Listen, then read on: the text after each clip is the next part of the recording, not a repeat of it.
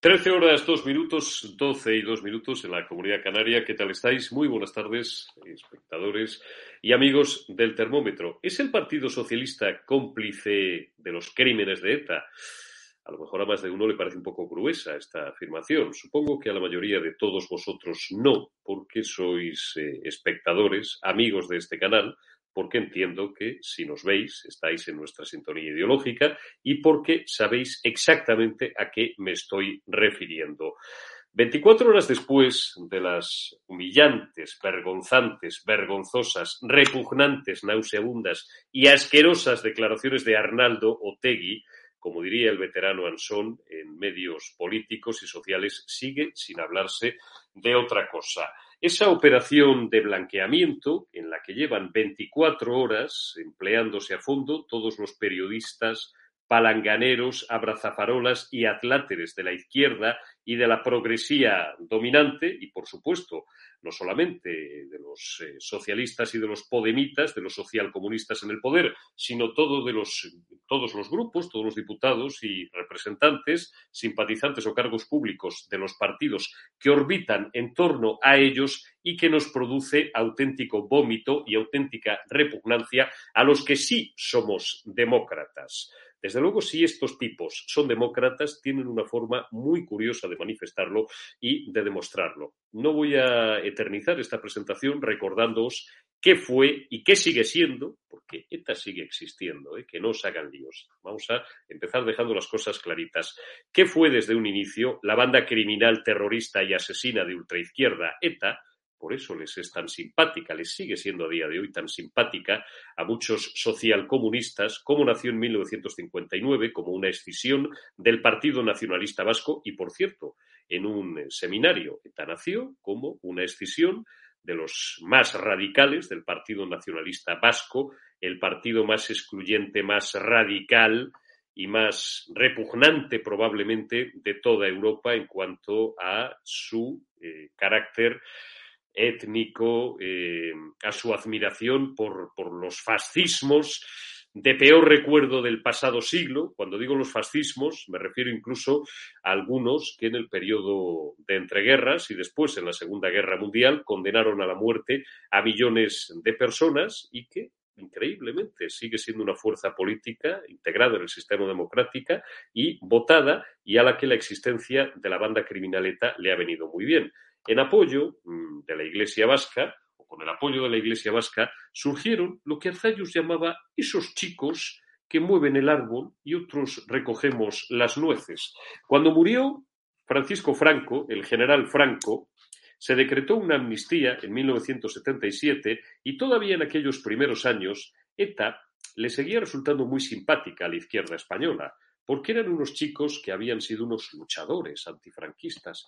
Los Budaris, esos chicos, como después Arzayus, años después, cuando el terrorismo bajó de intensidad en algunos niveles, aquello que llamaban Cale Borroca, terrorismo de baja intensidad, Arzayus los llamaba los chicos de la gasolina, los chicos de la gasolina, pero eso sí, ellos nunca se manchaban las manos, se las manchaban estos, gentu, estos miserables, estos terroristas, esta gentuza que quemaba cajeros o que le disparaba un policía nacional o que ponía una bomba en un centro comercial.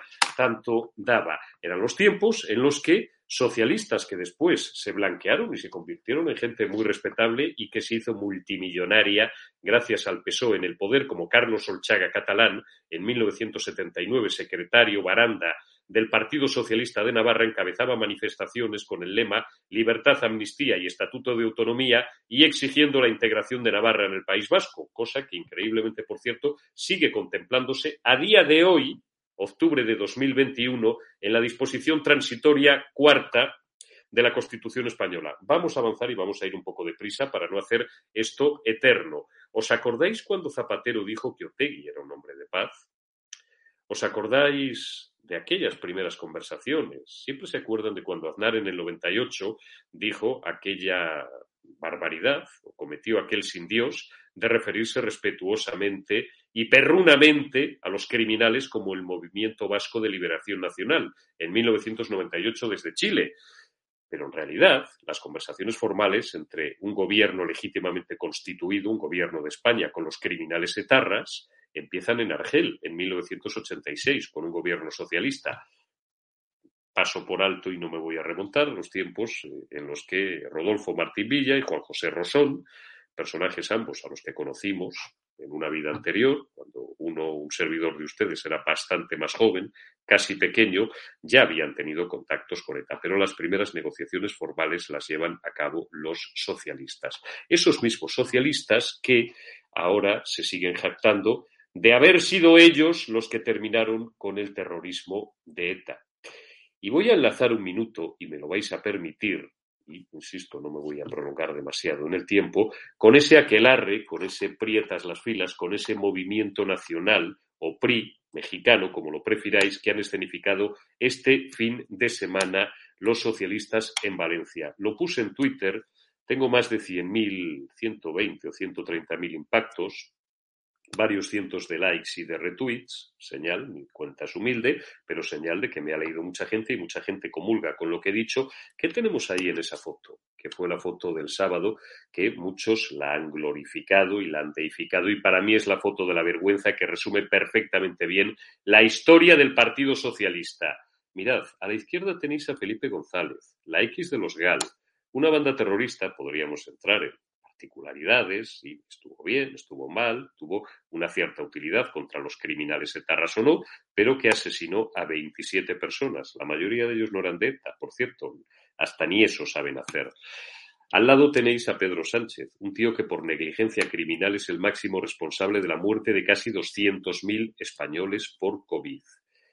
¿A quién tenéis de fondo? ¿De quién es la foto de fondo? Coño, Alfredo Pérez Rubalcaba, el llorado Rubalcaba, a quien algunos situaban no muy lejos, lo voy a decir bien para los que nos graban, de una cierta simpatía con la autoría, joder, las cantidad de vueltas, fijaos que estoy dando, pero para que se me entienda, de puñetera madre.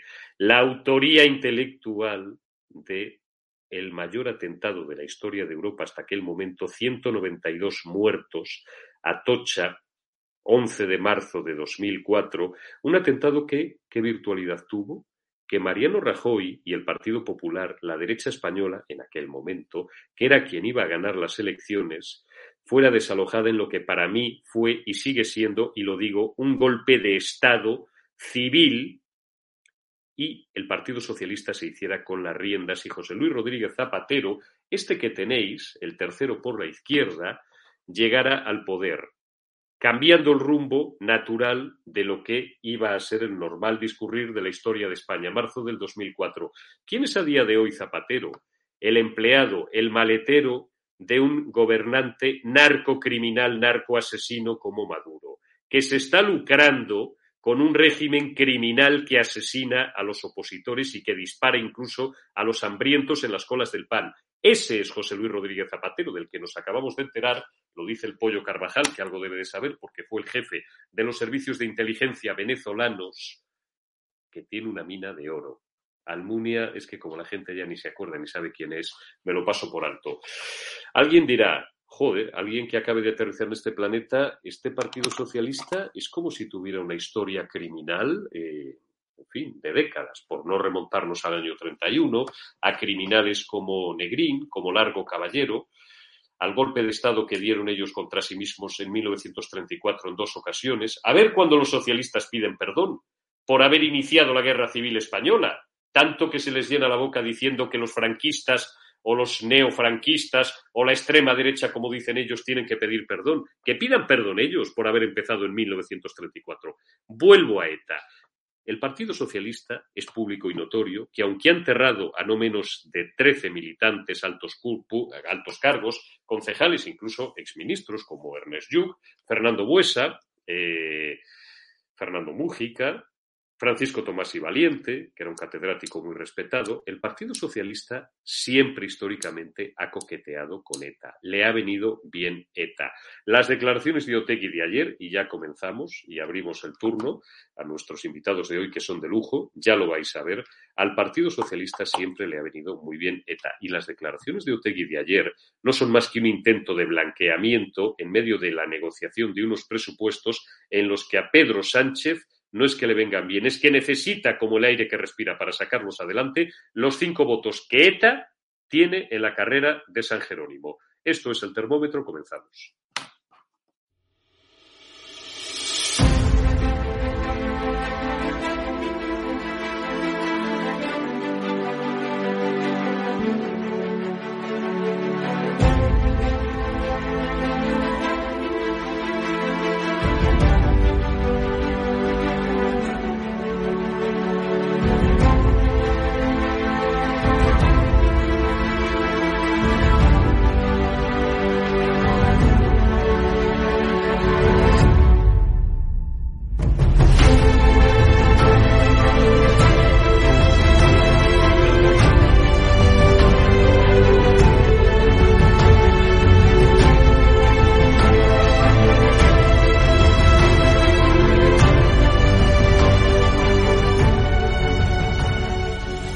Pablo será el presidente del gobierno a no mucho tardar.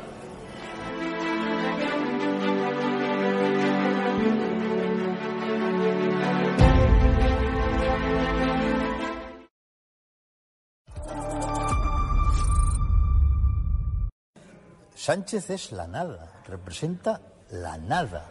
No es ni siquiera una mala persona, es un traje vacío.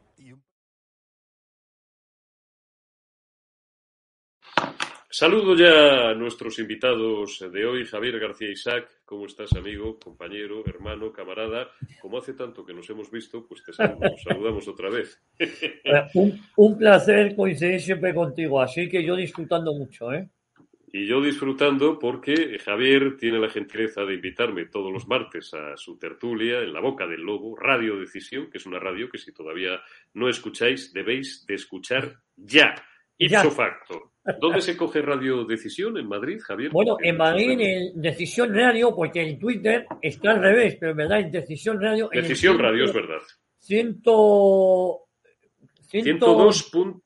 102.1 de todos.1 o en la página web en decisionradio.com o bajaros la aplicación. os vais a la, claro, os vais a la cuenta de Twitter de Javier García con la aplicación Decisión Radio y ahí, ahí la tenéis. Bueno, pues Javier eh, tiene la gentileza de, hacerme un hueco en sus micrófonos de 9 a 10 y media de la mañana en la boca del lobo y vosotros eh, pues tenéis también la oportunidad de, de disfrutar de sus análisis y de sus opiniones los lunes o los martes en el, en el termómetro en estado de alarma. Manuela Cañadas, ¿cómo estás, amiga?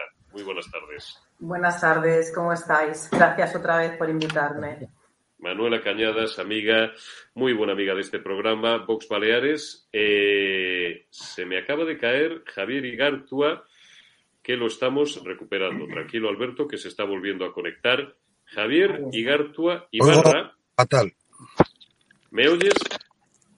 Tranquilo que te vamos a dar tiempo, Javier, porque tu testimonio hoy es, hoy es nuclear. Bueno, Javier eh, eh Ibarra, eh, os lo presento y, a lo largo del programa vamos a ver si mejoramos esa, esa, conexión, porque le he cogido y además le agradezco el favor que nos hace, le he cogido en, itinerancia. Veréis que está entrando desde un coche, de ahí las dificultades, lógicamente, de conexión. Es nieto de Javier Ibarra. Eh, Javier García Isaac lo conoce bien, conocemos la historia.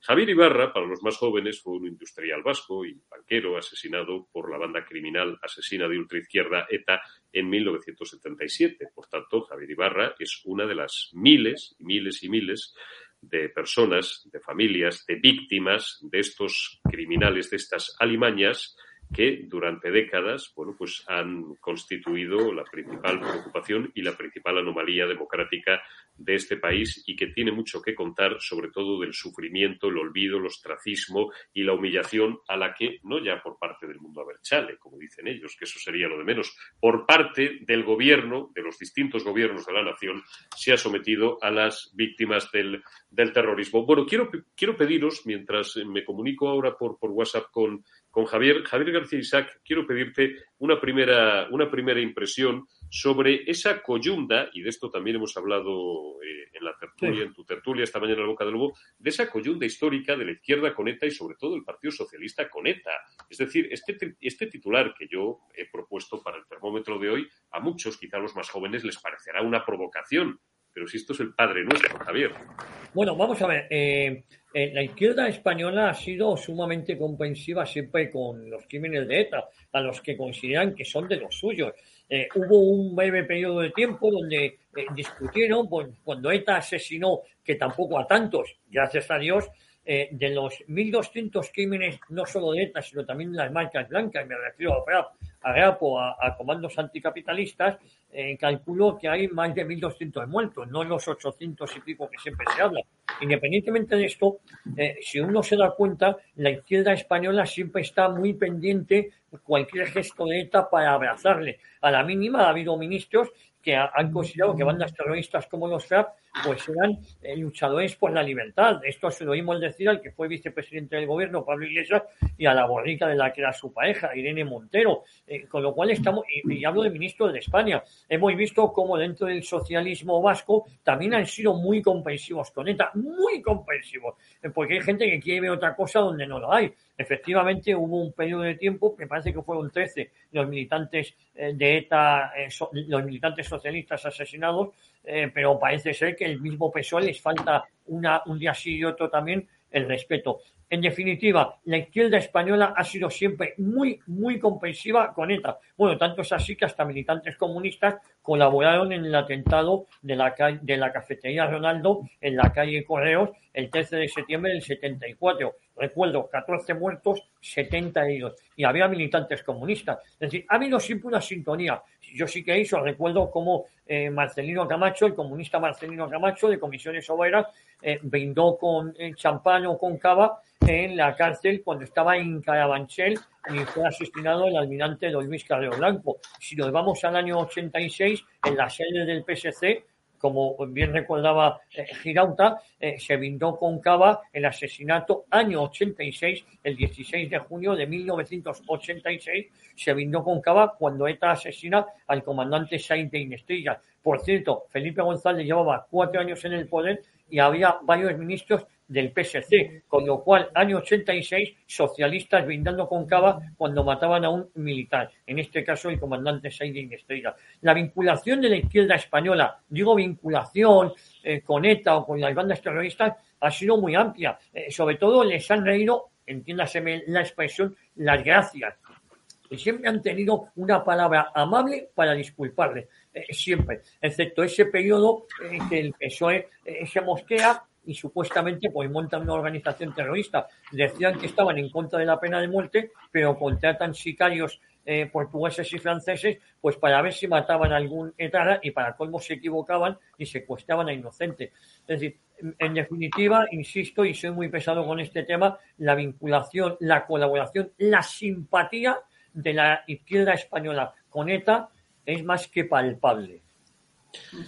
Esto que dice Javier García Isaac es nuclear. Yo siempre me traigo aquí, recuerdo, quizás algunos, los que me seguís también en, redes sociales, o a Javier García Isaac o, a Manuela, a veces nos veis interaccionar eh, él yo creo que se firma como Rommel, su cuenta, ¿no? Se llama José Romero, es un buen amigo mío.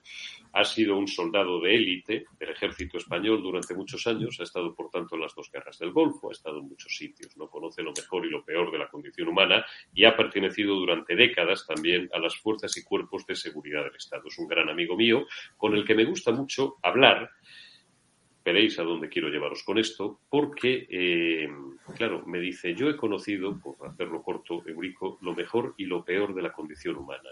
Vaya por delante que fuera de Santos, que hay un 0,0000001% y tal, somos todos muy parecidos. No somos ni unos canallas, ni, ni buenos, buenísimos, somos medio pensionistas y respondemos a los mismos parámetros. Uno de los cuales, y no el menor de ellos, es que al final solamente tenemos un freno último cuando enloquecemos, o cuando una idea se apodera de nosotros, o cuando queremos un objetivo a toda costa, como tal, que es el miedo al castigo, el miedo a la coerción. En el caso de los malos, malos digo, igual que hablo de ladrones, de asesinos, de delitos comunes, en el caso de los miembros de una banda terrorista, solo frenan cuando sienten miedo y eso solamente se produjo en los primeros años de la transición, siendo ya Martín Villa ministro, no voy a hacer una excursión demasiado larga, y Juan José Rosón, ahí había, pues, eh, había grupúsculos, el batallón vasco español, etcétera y tal. Eh, igual que ETA también tenía sus grupos de segunda división B y regional preferente, como eran aquellos comandos autónomos anticapitalistas y gentuza diversa. Eran unos años muy compulsos, como sabemos ya, los que hemos doblado la, la cincuentena.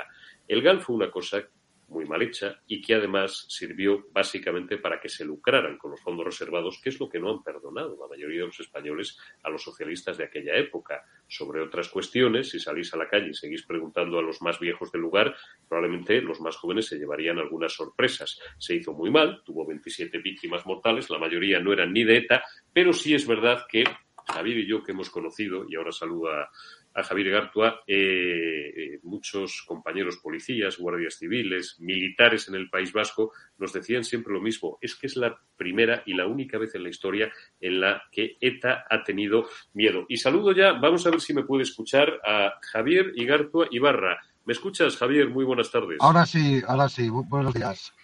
Fenomenal. Pues mira, no te voy a cortar, te voy a pedir que nos cuentes tú mismo tu historia. Tú eres nieto de Javier Ibarra, los que tenemos una edad nos acordamos perfectamente de quién era tu abuelo, un industrial vasco, un hombre de negocios, eh, bueno, de lo que ETA eh, llamaba o consideraba ETA y la izquierda, socialistas incluidos, comunistas incluidos, la oligarquía capitalista que tal y no sé qué, que, mm, bueno, pues le asesinó vilmente como a casi un millar de compatriotas en 1977. ¿Qué cuerpo se te queda a ti después de oír a este canalla y a este miserable de Arnaldo Tegui, escucharle lo que dijo ayer? Bueno, a mí lo que diga Arnaldo Tegui la verdad que no me sorprende, porque es un terrorista y a los terroristas la verdad que creo que hay que hacer es encarcelarlos a la, a, la, a la totalidad de estos terroristas. Pero a mí lo que me preocupa es ese intento de blanqueamiento por parte de, los partidos políticos, diferentes organizaciones, por ese famoso foro Ayete con esos internacionales como el asesor de Tony Blair y toda esta gente, que ha conseguido ETA lo que quería, que era internacionalizar el, supuesto conflicto que es mentira, porque unos poníamos la, nuca y otros eh, ponían las bombas y los tiros. Y a mí lo que me preocupa es que me han traicionado los míos, eh, los que deberían de estar conmigo, los que han sufrido conmigo el farpazo del terrorismo, son los que han blanqueado a ETA y les han metido en las, en las instituciones. A mí lo que me preocupa y lo que me duele es eso, porque me siento derrotado, me siento humillado. A mí lo que digan los terroristas, pues la verdad que me da igual porque son pues unos hijos de puta, perdón por la expresión. Pero lo que los míos, los que deberían de, estar, de ser los míos, me hagan semejante faena, pues eso me duele. Está, está meridianamente claro, Javier. Es decir, eh, claro, que, la gentuza, la basura, los miserables de lo que ellos eh, mismos, o como ellos mismos se autodenominan izquierda Berchale, os sigan haciendo la vida imposible porque ETA sigue existiendo. ETA no matará, pero ¿sabéis por qué no mata? Porque tiene poder político, siguen las instituciones, siguen imbricadas en el tejido social del País Vasco, siguen haciendo homenajes a etarras, los onguis y torris estos de los, iba, iba a decir un, una expresión malsonante, de los cojones, le siguen haciendo homenajes en los pueblos del País Vasco, en pueblos como Alsasua pasa pues lo que pasó hace unos años, que le pegaron una paliza de muerte a dos guardias civiles, y a determinadas familias se las sigue acosando, se las sigue señalando, se las sigue estigmatizando y se las sigue intentando no dejar vivir. Hay que tenerlos muy bien puestos para llevar un apellido. Por ejemplo, hay muchísimos, hay decenas, pero un apellido en concreto, como el que lleva Javier Ibarra, el País Vasco no es no es un sitio tan grande, todo el mundo se conoce, y seguir intentando desarrollar tu vida con normalidad. Pero claro, lo desazonante no es eso, lo desazonante, Javier, y quiero incidir en esto, es los solos que os han dejado los distintos gobiernos de España, de uno y otro signo, ¿eh? que aquí los gobiernos del Partido Popular, que también han gobernado casi 20 años, no se libran. Y no solamente que os hayan dejado solos, la humillación a la que se os ha sometido a las víctimas por parte de un poder político al que se llenaba la boca en campañas electorales y se le sigue llenando la boca hablando de que a las víctimas todo memoria, dignidad y justicia y cuando llegaban al poder nada de lo prometido. Por supuesto, totalmente, totalmente de acuerdo.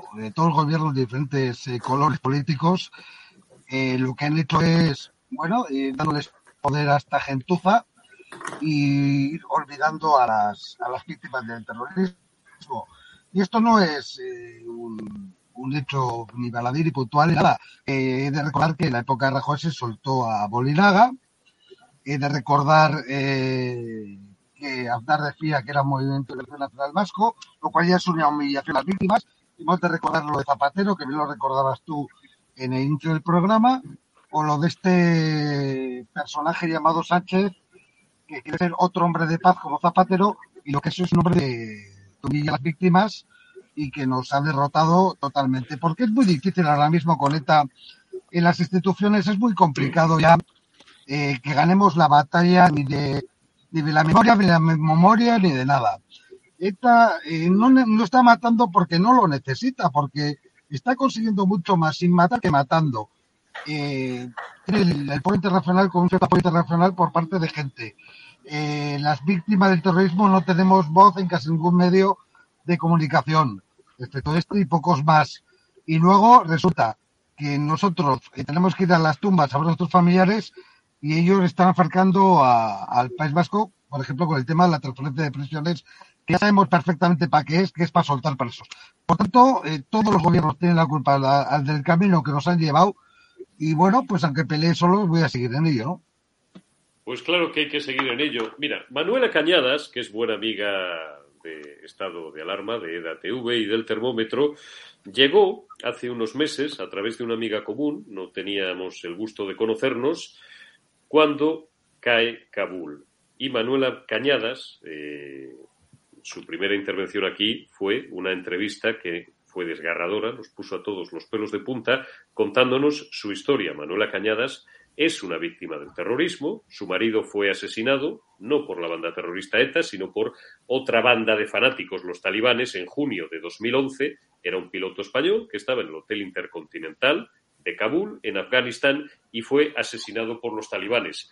Manuela Cañadas, supongo que con el testimonio de Javier te sientes tan reflejada, tan reflejada pero milimétricamente, porque cuántas veces has sentido tú la soledad y la humillación. Perdonad que utilice este término, pero es que yo conozco también a, muchas víctimas que me lo dicen. Es que nos hemos sentido humillados, nos han arrancado a nuestros maridos, a nuestros hijos, a nuestros padres y todavía nos humillan porque hay veces que sentimos que somos un estorbo para ellos.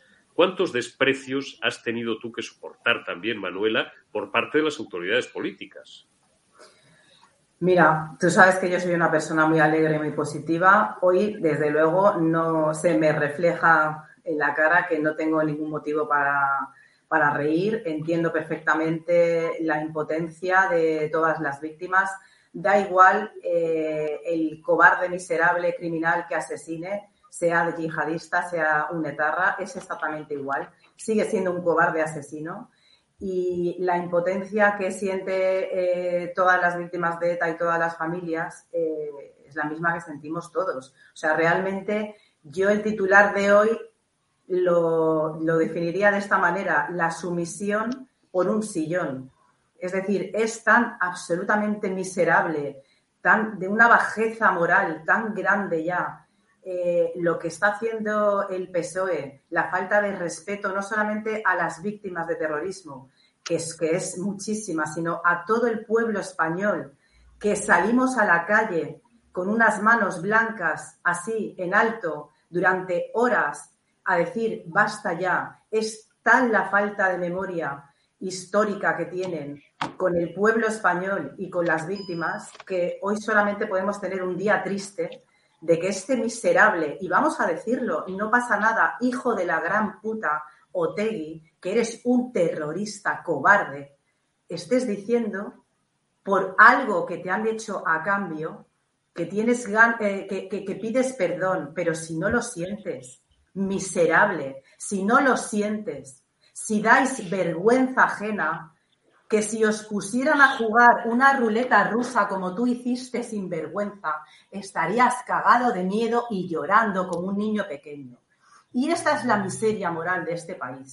Y esto eh, lo que yo quiero trasladar hoy a todos los españoles, aparte de la impotencia que siento como española con las víctimas de, y la solidaridad con todas las víctimas de ETA, lo que quiero trasladarle a todos los votantes de cualquier partido político que se abraza al terrorismo de ETA es que tu voto es cómplice. Tu voto es la epistola en la nuca de todos los muertos que tenemos los españoles detrás. Tu voto es el que hace que estos miserables puedan pactar por un sillón y puedan estar en el Congreso. Y tanto al PSOE como al Partido Popular, de estos, como decían, lodos de estos barros, o, al revés, que ya con los nervios no lo sé decir. Sí, de estos polvos vienen estos, estos polvos. de estos lodos, exacto. Gracias, Eurico. Eh, cuando gobiernan ustedes con mayorías absolutas que han gobernado este país, lo que tienen que hacer es poner, es, que el voto de cualquier español cuente. Cambiar la ley electoral para que estos miserables nazi con mayúsculas y Z nacionalistas no puedan salir a hacer chantaje al pueblo español. No todo vale, señores, por un sillón, no todo vale. Son ustedes la bajeza moral y la vergüenza de todos los españoles, seamos del signo que seamos. Y esto hay que dejarlo muy claro. Está meridianamente claro. Le voy a devolver la palabra a Javier García Isaac, pero antes quiero que veáis varias secuencias de pseudopolíticos, políticos que no deberían serlo, políticos que no deberían de estar sentados con escaño en el Congreso de los Diputados, en el Palacio de la Carrera de San Jerónimo, mierdas, porque son unos mierdas, perdonad que me ponga escatológico, y a los que, bueno, pues eh, tanto a Negre como a mí, como a todos los compañeros eh, y reporteros de estado de alarma, como somos uno de los poquísimos medios libres, junto con Decisión Radio y pocos más, eh, que estamos para hacer las preguntas que otros no hacen, para hacer las preguntas incómodas, pues nos gusta tocarles las pelotillas. Y queríamos comprobar esta mañana, y ha ido Negre personalmente a hacerlo, pues cómo blanqueaban a ETA. Y no solamente cómo blanqueaban a ETA, a los criminales, a los terroristas, que son de izquierdas, como ellos, sino eh, cómo les amargábamos la mañana y les amargábamos la digestión de ese pedazo de desayuno que se han zampado en la cafetería del Congreso de los Diputados al 30% de precio del que lo pagamos ustedes y, nosotros si vamos a desayunar por ahí y son 3 o 3.50. Ellos se pegan un desayuno de puta madre, pero algunos hemos conseguido que se les atragante. Vamos primero con Valdoví. Sí, señor portavoz. ¿Usted no cree que Bildu debería pedir perdón expreso a las víctimas de ETA y colaborar, ¿no? o pedirle a los terroristas que, clarifiquen ¿no? los crímenes sin resolver, los más de 300 crímenes sin resolver de ETA? Yo creo que cualquier paso adelante en el reconocimiento del dolor a, las víctimas me parece que son pasos en el buen sentido. Y creo que ayer ayer, a mi modo de ver, se dio un, gran paso. Cualquier paso adelante es un paso a favor de la convivencia. Y yo, eh, estos pasos, contentísimo de que se vayan dando. Bueno, he empezado con el poli bueno. El orden no es baladí. Vamos, que boda sin la tía Juana, un día más, con Gaby Fofó, Miliki y Rufito. Dentro Rufito. Bueno, yo diré lo que diría cualquier persona o lo que entiendo que dirá cualquier persona decente eh, en torno a esto, porque, porque lo comenté también en, Twitter ayer, creo que las reacciones a la noticia de, de ayer pues eh, no hacen o no permitirán distinguir entre buenos o malos eh, políticos y políticas, sino entre, buenos y, entre buenas y malas personas. Y es literal, porque siempre que algo como lo que sucedió en, en Euskadi durante tanto tiempo acabe, se selle de la manera que yo creo que se selló ayer por parte de, de la izquierda soberanista a Berchale, más allá de los colores de cada cual, más allá del carnet político que tenga cada cual en la cartera, con todo respeto, evidentemente, hacia todas las eh, inclinaciones políticas, las ideologías, las sensibilidades políticas, entiendo que si eres una buena persona te tiene que alegrar. Aquí lo que no se entiende es que diez años después de del fin del terrorismo por parte de la banda terrorista ETA, eh, aquí todavía prácticamente en cada pleno, como una terrible anomalía, la derecha y la ultraderecha utilizan a la ETA como un ladrillo de vez en cuando. Yo he visto aquí debates sobre eh, el cierre de una empresa en Segovia en el que se acaba hablando de ETA. O sea, no tiene ningún tipo de sentido y es absurdo. Y sobre todo una última conclusión que yo creo que es muy importante. La única vía de solución eh, prácticamente en la vida, pero evidentemente en política, es el diálogo, la negociación, la política. Repito, el diálogo, la, la negociación y la política. No cabe ninguna otra vía, ninguna otra. Sí, Gabriel Rufián, ¿no son buenas personas la mayoría de víctimas del terrorismo que no celebraron ayer las palabras de Otegui, las palabras de, de Sortu, de Bildu? Como sabe, señor Negre, con todo respeto hacia su persona y hacia los eh, compañeros que, que, trae aquí de vez en cuando, no participamos de burbujas mediáticas de la ultraderecha. Pero Rufián, cobrando más de 120.000 euros de españoles como yo, creo que lo mínimo que tiene que hacer es contestar a un medio de comunicación acreditado en el Congreso de Diputados para defender la libertad de prensa, simplemente. opino lo mismo que hace cinco segundos. gracias. Pues claro, porque está ahí para poner el cazo y llevárselo crudo. Y los españoles, los pobres y sufridos españoles, a callar, a pagar, a tragar. Y como dice mi amigo Eduardo García Serrano, ¿verdad, Isaac? Que esta frase es de él. A votar.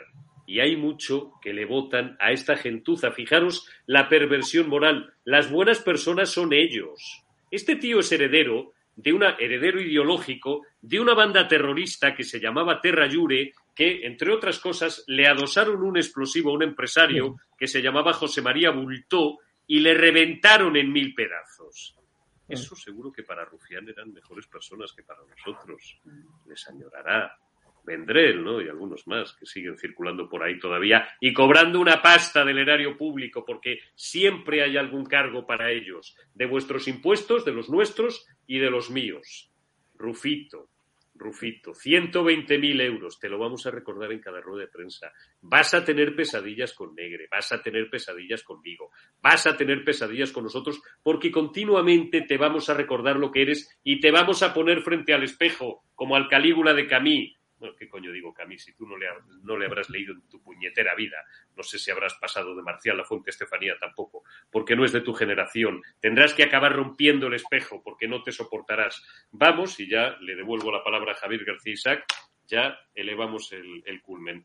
Vamos a escuchar a una, a una tipa, a una tipa, a una tal Mireia Bey o Bejí, que esta es eh, diputada de la CUP que es un grupo, estos ya sí que lindan, lindan, lindan, ahí casi, casi con los terroristas, están ahí fronterizos.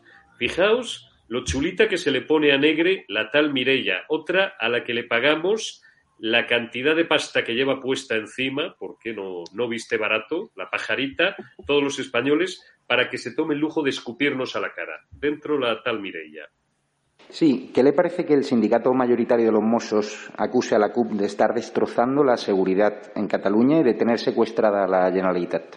¿De qué medio es usted? De EDATV.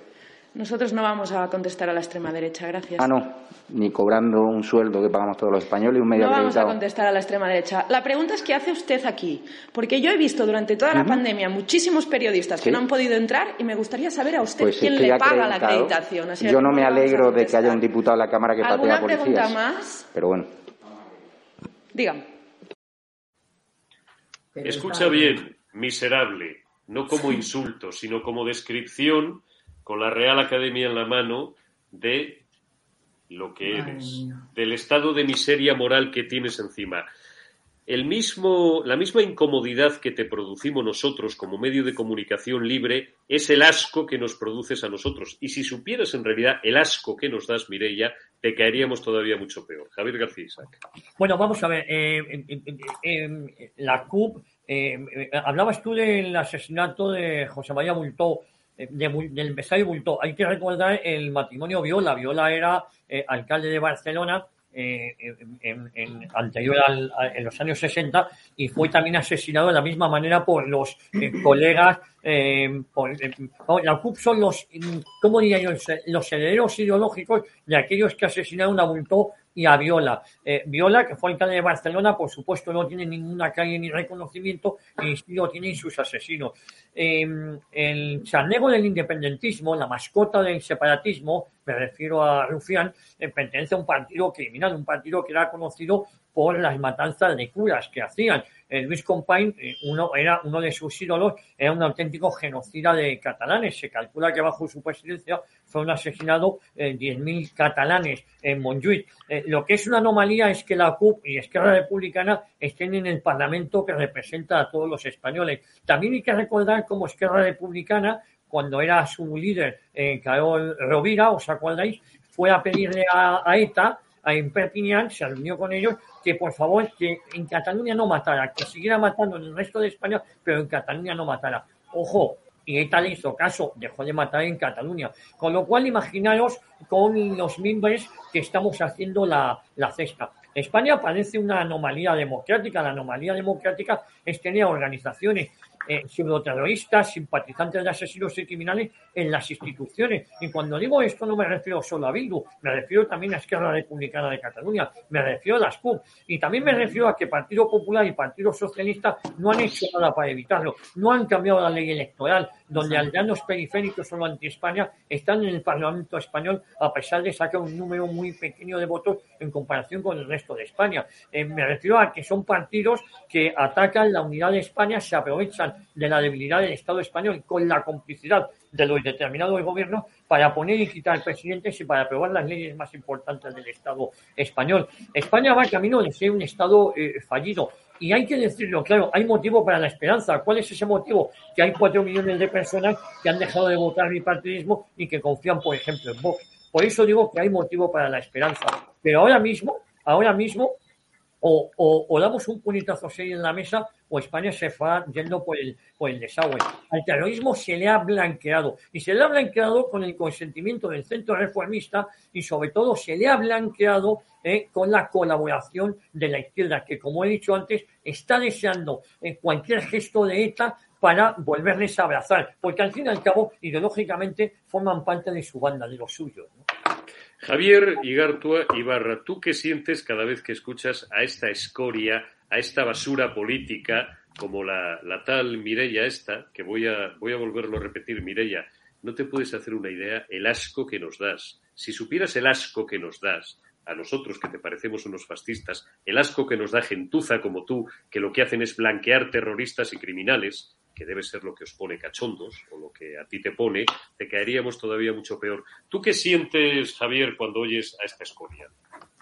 Pues asco, como bien dices tú, siento asco, sobre todo pues son gente que se cree que el mundo es suyo y que los demás tenemos que andar detrás suyo, eh, para para expresar chupándoles el culito y que ellos son los que nos dan libertades y nos las quitan. Eh, ni esta, ni la toda esta gentuza eh, que intenta dominar este país con el consentimiento de Pedro Sánchez y ese gobierno Frankenstein, van a conseguir eh, quitarme la libertad de decir lo siempre con el máximo respeto y con la máxima educación posible, eh, controlando los nervios que me producen, lógicamente. Lo primero que hay que hacer es cambiar la puñetera ley electoral, que dejemos de estar en manos los españoles de esta panda de, de no sé, de, gente que nos quiere quitar absolutamente la libertad y que quiere acabar con España. Y lo segundo, yo con, el tema de hotel y Bildu yo es que para mí están bien legalizados. Ilegalizados, pero ya. ¿Qué hace esa gente que es el brazo político de ETA en las instrucciones y los muertos en la, de sus netos en la tumba? Mira, a mí esta gente me, siente tal, me da tal repugnancia, tan, tal asco, que es que a veces, eh, ¿para qué narices he estado yo 16, 17 años en falta que tengo que hacer mi vida normal de un chaval de 20 años, de 19 años, eh, con sus amigos, con dos tíos detrás que para salvarte la vida, ¿para qué? Para acabar con esta, con esta rendición ante ETA, para acabar eh, sometidos a lo que esta gente nos dice. Para eso, mira, me hubiera quedado en casa, o me hubiera ido a Andalucía que me encanta, y hubiera dejado de, de tener protegido. La verdad que me da mucha pena, la verdad que siento una tristeza enorme. Está, está meridianamente claro. ¿Sabes por, por otra de las razones, y la acaba de apuntar Javier Garto Ibarra, ¿sabes otra de las razones por las cuales me das asco? Mireya eh, Bejío, Beío, como se pronuncia en vernáculo tu apellido. Porque tú, como eres de la CUP, no necesitas llevar escolta en tu pueblo. A ti te jalearán eh, tus amigos, los terroristas o los que simpaticen con los terroristas, te harán la ola, y te harán, pues no sé, a lo mejor te hacen sentir bien, ¿no? Sin embargo, gente como Javier, que es víctima del terrorismo, Manuela también es víctima del terrorismo, ha tenido que llevar 17 años escolta. Segunda cosa, nosotros, a nosotros no nos paga nadie la acreditación, mema, iletrada, indigente intelectual. Nuestra acreditación nos la ganamos porque somos un medio de comunicación que tenemos cientos de miles de suscriptores, de gente que nos ve, y es un derecho pero vosotros, como lo que os gusta es el fascismo, de derechos y libertades sabéis muy poco. A ti, en cambio, es a la que te estamos pagando más de 100.000 pavos al año, a ti concretamente que lo que tenías que estar es ilegalizada y probablemente en la cárcel, mmm, espigando muchas de tus declaraciones a lo mejor por apología del terrorismo. Eso es otra de las razones por las que nos das tanto asco. Manuela. Mira, primero voy a contestar al bufón este de Rufián, que creo que ya le han pasado los 18 meses de largo, o sea, que ya va de, sobra. Eh, resulta que según esta gentuza, como solamente hace 10 años que ETA ha dejado de matar, hemos de perdonarlos y hemos de estar haciendo hoy, vamos, eh, una fiesta porque este impresentable cobarde ha pedido supuestamente perdón, que vaya manera de pedir perdón. Pero resulta que ellos cada día ven a Franco tomándose un carajillo en la esquina porque hace más de 40 años que el hombre ya está muerto y resulta que todos los días tragamos Franco como cortina de humo de esta extrema izquierda. O sea, eh, no lo entiendo. A Franco hay que resucitarlo, pero a ETA hay que enterrarla. A mí que me lo expliquen, porque esto es incomprensible para cualquier persona que tenga dos dedos de frente o un mínimo de inteligencia. Y luego a la fascista esta que, va de caudilla, eh, decirle que a partir de ahora lo que tendrían que hacer los responsables mm, de este chiringuito, donde se está eh, haciendo preguntas, es obligarles a responder o no acudir, porque si te estamos pagando el sueldo, tú tienes que respetar a todos los que van a hacer como periodistas acreditados una pregunta, porque representan a millones de personas y porque millones de personas queremos que contestes, que esto no es una dictadura, como habéis hecho una dictadura en Cataluña o como la ilusión de Sánchez de hacer una dictadura en España, que ya lo está consiguiendo. Sois unos sectarios, totalitarios, adoctrinadores. Estáis basados en la discriminación y señalamiento a personas, en la manipulación a la izquierda. La fascista eres tú, y la que tiene que estar sin sueldo y legalizada eres tú. Y desde aquí permíteme que haga un llamamiento. y un llamamiento muy serio a todos los españoles. Ya sabemos lo que es Podemos. Ya el pollo Carvajal está desmenuzando cada una de las pruebas que tiene contra ellos. Ya sabemos lo que es el PSOE. PSOETA, comunistas y golpistas. Ya sabemos, por desgracia, lo que es el PP, que se sientan muy cómodos en su asiento cuando eh, gobiernan y con mayorías absolutas no derogan nada. Yo le pido a los españoles que hagamos que Santiago Abascal y Vox tengan mayoría absoluta en las siguientes elecciones, para que se ilegalice toda esta gentuza fascista de la CUP, de, de Esquerra Republicana, de Bildu, y para que partidos que supuestamente en un pasado se iniciaron siendo serios, supuestamente, aprendan que no todo vale y que la ley electoral nos dé a todos los españoles el mismo poder de voto y que mi voto valga igual que el de este sinvergüenza o de esta fascista que acaban de faltar el respeto a toda la prensa y la libertad de prensa en España y a la libertad de expresión de todos los españoles que escuchamos este tipo de cadenas. Javier Igartua, te tengo que despedir. Gracias por haber eh, abusado de tu confianza. Esto ha sido un poco un aquí te pillo, aquí te mato, pero el próximo día que charlemos, porque habrá muchos más, por supuesto que sí, será de una forma mucho más relajada. Gracias de corazón, de verdad, eh, en especial por habernos atendido hoy y, te deseo un buen día. Y insisto, me encantará tenerte más ocasiones en estado de alarma para ser siempre voz de las víctimas del terrorismo y denunciar y. Eh, recordar a los políticos que todo esto con lo que se les llena la boca de memoria, dignidad y justicia no basta comprometerlo en las campañas electorales, sino que luego hay que llevarlo a la práctica. Javier, gracias y que pases un buen día. Gracias a vosotros. Un abrazo fuerte. Un abrazo fuerte, Javier. Javier García Isaac, me tengo ya que, despedir, te dejo que remates. Pues eh, yo te voy a dar una idea cuando, bueno, por supuesto, espero que los servicios de sanitarios de la Cámara los servicios de limpieza de la Cámara hayan desinfectado el atril convenientemente, porque después de que pasen cucarachas por él, pues, pues, pues es bueno para que otros diputados que sí creen en la democracia, que son gente normal, incluso aunque algunos sean de izquierdas, pues, pues hombre, eh, serán demócratas también, digo que desinfecten o le pasen el raíz, es una marca comercial, ¿no? Anticucarachas eh, cuando hablan determinadas personas al, estrado ¿Cuándo cambiarán los partidos mayoritarios? Voy a incidir y terminamos con esto en tu argumento, porque es que es nuclear de una maldita vez la ley electoral. Para... Y esto el primero que lo dijo, el primero que se lo escuché fue a Ibarra, un 5% como mínimo en todo el conjunto del territorio nacional. ¿Qué coño es eso de que unos tíos con 600.000 o 700.000 votos en cuatro provincias de 50 o de 52 tengan 13 escaños y en aquella época, por decir algo, Izquierda Unida, por ejemplo, cuando estaba Julián Guita,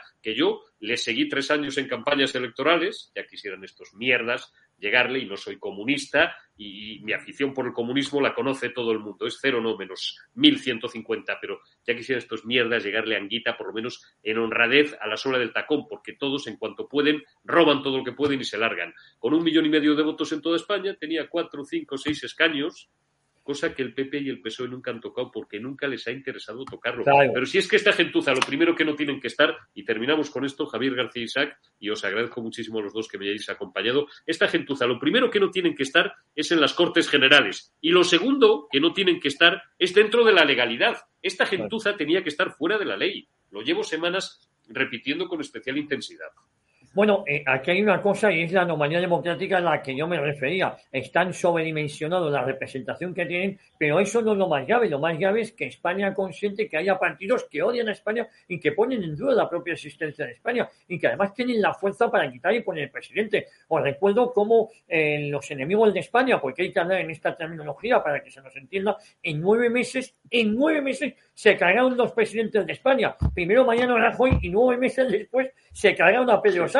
El Partido del Negocio Vasco dejó caer a Mariano Rajoy y el y Esquerra Republicana y el separatismo catalán dejó caer a, Sánchez. Eh, eh, pero aún así, ellos en el balance que hacen el bipartidismo PSOE y PP es que esto les sigue saliendo rentable. Le sigue saliendo rentable porque para una vez que le sale mal la jugada, luego se han apoyado en ellos y además esto también es una cueva de chiringuitos, porque otra cosa que tenemos que poner, eh, analizar con, en profundidad es el modelo autonómico. Lo hemos comentado, toda comunidad autónoma en 20 años aspirará a ser un Estado y, lo vamos a ver. Y lo vamos a ver. Javier García Isaac, Manuela Cañadas, muchísimas gracias por haberme acompañado. Cuidaos mucho, sed felices eh, en lo que queda del día y vigilad la cartera cuando salgáis a la calle, porque ya en esta España gobernada por los socialcomunistas, pues te puede pasar cualquier cosa. Desde que seas policía nacional y un mierda de cuya nacionalidad ni siquiera quiero acordarme, te pegue una paliza y no te puedas defender, hasta que te roben la cartera. Manuela, Javier, gracias, un placer como siempre y hasta la semana que viene. Un abrazo. Un abrazo, fuerte.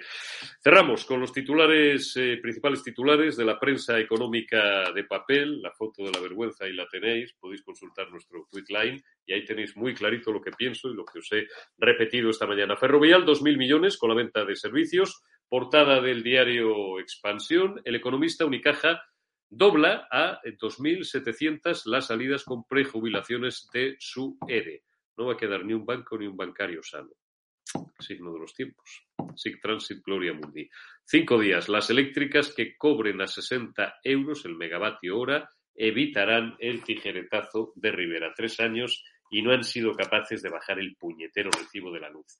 Además de sectarios, son inútiles. Te regalamos una camiseta exclusiva de EDA Televisión, hemos hecho más, ya os lo dije ayer, me parece, o el viernes pasado, si os suscribís a EDA TV, a nuestra plataforma, en la membresía Oro o Plata. Y os recordamos que hoy que es martes, pasado mañana jueves 21, tenemos con nosotros desde las ocho y media Juan Carlos Girauta en el Gran Hotel Inglés, plató de EDA Televisión, calle Chegaray número 8 de Madrid, donde Javier Negre le va a hacer una, una entrevista pues como siempre, a tumba abierta. Eh, Girauta, como yo lo he bautizado siempre, el indomable, sin pelos en la lengua, un tipo que podrá caer mejor o peor personalmente, es amigo nuestro, como sabéis, pero un tipo valiente y además un titán intelectualmente. Ya quisieran la mitad y parte de la otra mitad de los diputados que hay en el Congreso ahora mismo, y desde luego no, la, los mierdas que acabáis de ver, sino muchos otros, llegarle a este intelectualmente a la altura del tacón. Estará Javier Negre con él, le hará una entrevista y después, pues los que os apuntéis y, queráis ir, podréis compartir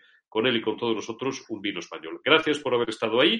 Mañana será miércoles 20, habrá más actualidad, más noticias y en el termómetro os las contaremos. Cuidaos.